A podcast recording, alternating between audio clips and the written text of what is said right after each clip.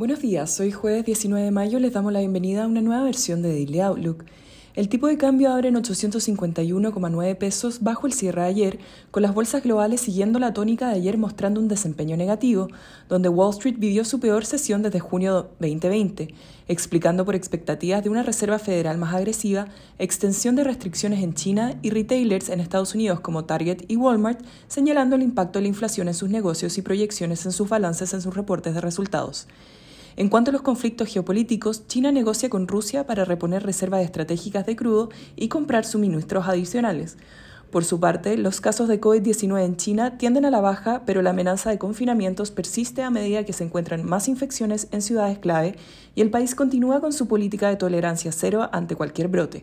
Hoy los ministros de Finanzas y gobernadores de bancos centrales del G7 se reúnen en Alemania y en Estados Unidos se reportan datos de viviendas usadas y subsidios por desempleo. En el plano local, ayer SQM reportó resultados extraordinarios, mostrando un alza de más de 600% year over year en EBITDA, el cual sorprende al alza en un 40% al mercado. Lo anterior se explica principalmente por mayores precios del litio y también por mayores volúmenes, además de crecimiento en otras líneas de negocio.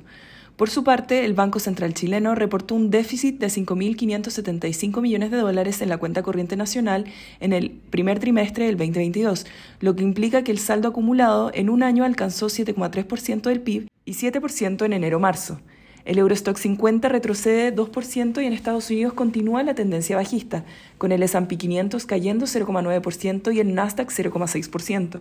Por su parte, Asia cerraron mixtas, con el Nikkei retrocediendo 1,9%, la bolsa de Hong Kong 2,5%, mientras que el CSI 300 de China mostró un avance de 0,2%. Los commodities transan mixtos, con el cobre aumentando 1,4%, mientras que el petróleo WTI muestra retrocesos de 1%. La moneda estadounidense a través del dólar index desciende con fuerza 0,8%. Por su parte, la tasa del bono del Tesoro a 10 años se encuentra en 2,78%, retrocediendo 10 puntos base en comparación a la jornada previa. El tipo de cambio opera en 846,9 hasta ahora, con el dólar a nivel global retrocediendo, el cobre avanzando y las monedas emergentes positivas. En cuanto a los técnicos, la próxima resistencia es 848 y después 852. Por su parte, a la baja hay un soporte en 844 y luego en 840.